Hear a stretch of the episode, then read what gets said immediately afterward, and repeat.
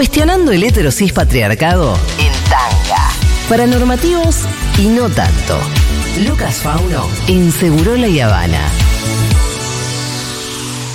No entiendo.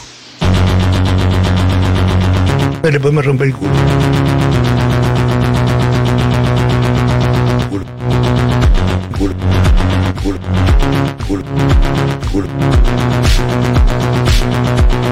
Estamos atacando el pan dulce de Despiértate Carola que Dios tiene. mío. Que tiene adentro, tiene Nutella, vieja. Sí. Y acá yo le agarré con un caso, un cacho de coso de maní, no sé. Impresionante, Despiértate Carola nos mandó un pan dulce espectacular, además de la torta de siempre. Se vienen las fiestas y Despiértate Carola suma nuevos productos a su catálogo, tortas navideñas, pan dulce, bocaditos y más. Date un gustito y acordate, en estas fiestas los dulces de Despiértate Carola, los puedes seguir en Instagram, arroba Despiértate Carola. ¿Qué Plaza Mayor ni qué Plaza Mayor, señores? Esto es un pan dulce en serio. ¿Qué tal, Fauni? ¿Cómo estás? ¿Cómo andan? ¿Todo bien? ¿Qué pasa? ¿Se sigue preguntando todo bien? a esta altura? ¿Cómo se pregunta? Viste que uno siempre contesta como, bueno, y. Bueno, como y. se puede.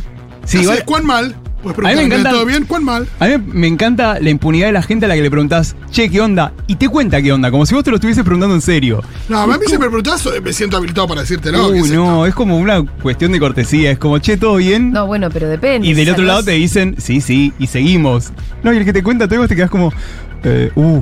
Yo creo que depende mucho el contexto y los niveles del Sí, vínculo y demás, claro, si estás claro. habilitado a contestar de verdad Sí, o no. las literalidades. Che, igual yo quiero hacer una pequeña escena. Sí.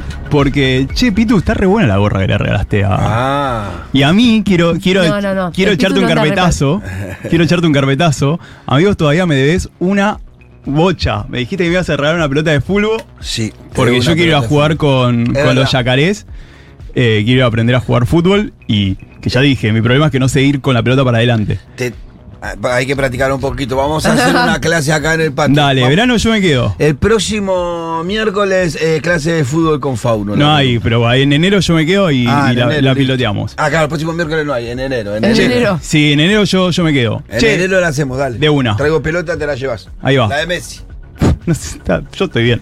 Eh, antes de arrancar, eh, una muy importante porque me iba a olvidar, perdón, Carral, pero eh, tenemos un compa de la Red Argentina de Jóvenes y Adolescentes Positives que está internado en una situación bastante delicada y la está dando toda y está dando mucha fuerza, que es Mauri.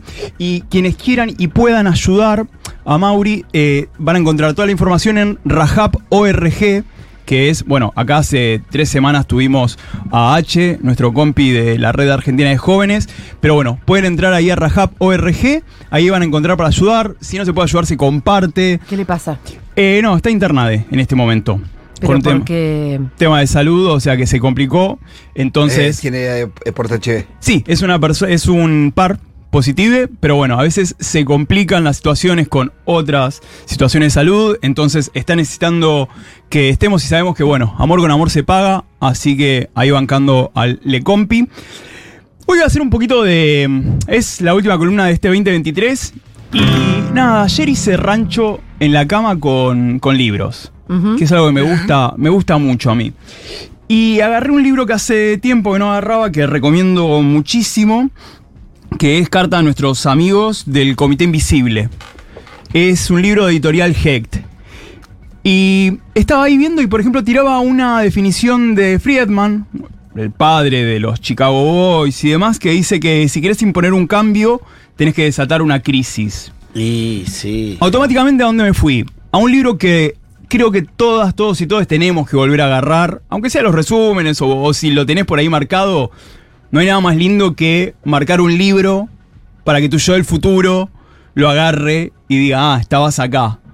Eso me parece, para mí los libros, cuando ya se empiezan a ensuciar, ya tienen una marquita o algo, digo, bienvenido, ya sos parte de la casa, hermano. Eh, y agarré también... Es verdad que es muy lindo agarrar los libros y ver Sí. qué, es- qué subrayar. A ver qué te interesaba a vos hace 10 años. O por ahí lo que no marcaste y decís, che, ¿cómo esto no me llamó la atención? Mm. No, claro, mirá lo que dejaste pasar por alto. Y me parece muy importante para quienes tengamos por ahí o si no ir a buscar resúmenes de La Doctrina del Shock de Naomi Klein. Sí. Gran libro. Gran libro y más en este momento donde incluso dialoga con lo que pasó en los primeros días del gobierno de Macri, que Macri también en su momento cuando asume tira todos los DNU los primeros días. Muy asociado, recomiendo muchísimo para quien recién esté enganchando lo, lo que estuvo charlando recién Hernán Lecher. Sí. Increíble, me parece. Pero bueno, eh, Naomi Klein lo que decía es que esperar a que se produzca una crisis eh, y luego vender al mejor postor los pedazos de la red estatal a los agentes privados, mientras los ciudadanos aún se recuperan del trauma, para rápidamente lograr que las reformas sean permanentes.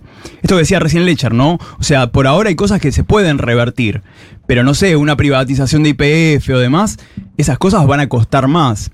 Entonces, pensar en estos diálogos, ¿no? En qué, primero, ¿qué es una crisis? Porque cuando vos, auto, cuando vos vivís en crisis, o sea, vos vivís en crisis, ya la crisis se instala como que, como el statu quo. Entonces, una crisis que es statu quo, lo que te hace es evitar de que haya una crisis efectiva, una crisis que te traiga un resultado.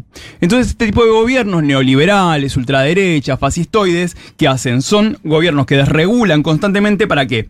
Para que vos prefieras una solución como utopía antes que una revolución efectiva. Y en todo esto que yo estuve hablando recién, hay algo que tenemos que destacar que es este tipo de, de, fuerzas, fuerzas del cielo, fuerzas neoliberales y demás, que hacen también como estrategia. Le quitan valor a las palabras que históricamente han sido nuestras. Claro. Palabras en su momento con el macrismo, por ejemplo, alegría. ¿Se acuerdan que el macrismo decía, somos la revolución de la alegría? O sea, que yo en cierto punto cier siento que este gobierno de Milei también tiene mucho de eh, la segunda parte del macrismo, ¿viste? Como de una saga, no esperemos que de pocas, pero que tiene esa, esa continuidad. Si queda alguna duda, miremoslo a Milei yendo cual es Miders a votar el domingo. Sí, hay que ver los funcionarios, ¿no? Que son Caputo, básicamente. Bullrich. Sturzenegger, Bullrich. Sturzenegger, Bullrich. Pero digo, hay algo más obsceno como fue la demostración de poder de Macri el domingo, mandándolo a Milei a que se coma todas las puteadas que él no se quiso comer. Eso para mí fue una demostración de él desde Arabia Saudita diciendo, mirá quién la maneja, ¿eh? Uh -huh. O sea, me pareció muy obsceno. Entonces, si nos enfrentamos a esto, a preguntarnos las palabras, libertad, en su momento cuando perdimos al color amarillo, ¿se acuerdan cuando no te podías poner un amarillo porque era como, no, un globo amarillo era, eh, claro. era el terror? Entonces, acá hay algo que las personas queer lo hemos hecho históricamente, que fue subvertir el significado de las palabras. ¿Y por qué meto el concepto de lo queer acá? Porque la pregunta para mí en estos momentos es cómo se resiste. Cómo se resiste y cómo se activa. Durante la dictadura, uno de los espacios de resistencia y de encuentro, ¿cuáles eran? Para las maricas y demás disidencias sexuales. Las teteras. Los baños públicos, donde está bien, sí, nos íbamos a chupar los pitos. Pero también, ¿con quién te encontrabas? Con un par. Uh -huh. Te encontrabas con alguien que decías, ah, che, boludo, o sea, estamos del mismo, de la misma vereda. Y no por chuparnos los pitos, sino porque estamos escapando de este mismo enemigo, estamos siendo presionados de la misma manera. El escritor Genet, Jean Genet, escritor de novelas como por ejemplo Querelle, eh, en el año 70 habla en un encuentro de quién? De las Black Panthers, de las Panteras Negras, de este movimiento de personas negras de resistencia. ¿Por qué? ¿Por qué un trolo estaría hablando ahí, no? Porque tenemos un enemigo en común. Hice algo que, que a mí me pareció muy interesante, que es lo que la años 70. Lo que la gente llama civilización americana desaparecerá. Ya está muerta, porque se basa en el desprecio. El desprecio de los ricos por los pobres, el desprecio de los blancos por los negros. Y me quedo con la palabra desprecio. Lamentablemente, viéndolo desde hoy, a casi 60 años de ese momento, está equivocado, Genet, porque todo lo que está sucediendo ahora, ¿en qué está basado? En el odio, en el desprecio. ¿Es más que el desprecio, decís vos? Sí. Es, no, no, solo que es más, es mm. dialoga. Uh -huh. Es el odio, es el desprecio, pero sigue vigente, ¿no? No se terminó, no sí. se cayó esa sociedad. ¿Y a qué es el odio? Veía un tuit hace un tiempo que decía, odian tanto a Cristina que bancan a Videla. Uh -huh. Entonces, el odio no es solamente al peronismo, el odio es a que de repente todas las personas tengamos los derechos iguales.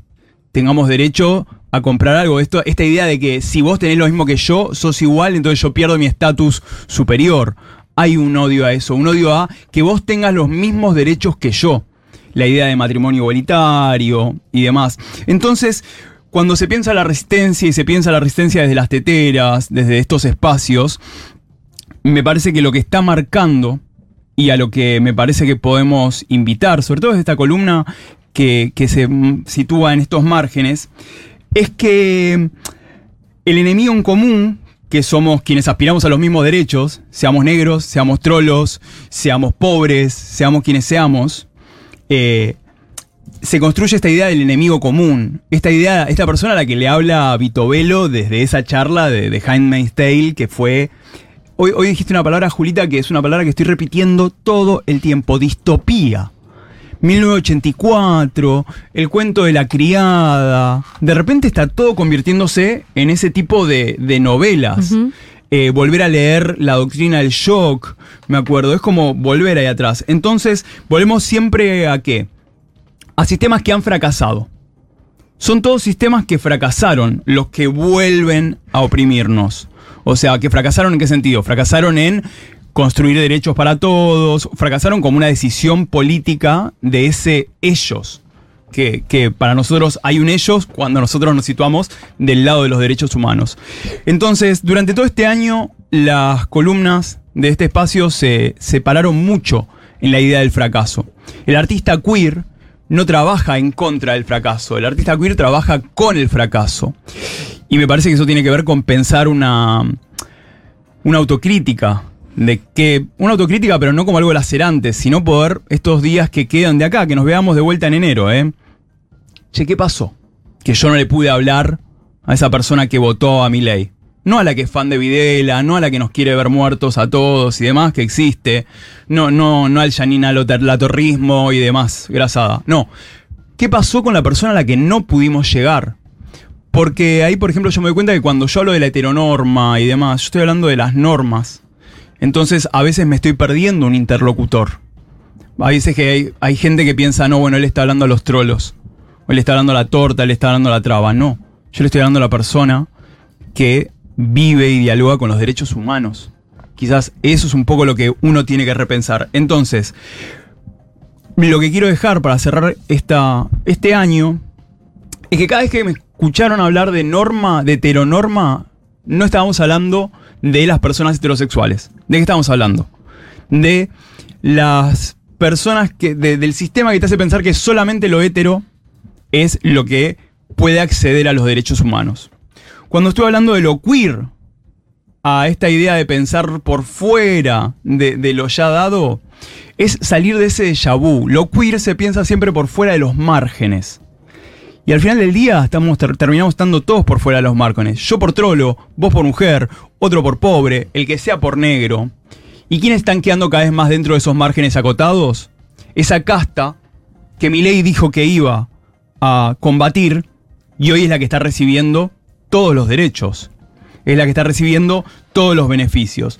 Entonces, creo que ya que nos estamos encontrando todas, todos y todes por fuera de la norma, por fuera del beneficio, me parece que es momento de pensar por qué no pudimos llegar a ciertos diálogos, por qué no pudimos llegar a ciertas personas, por qué no pudimos llegar a gente por fuera de nuestro algoritmo.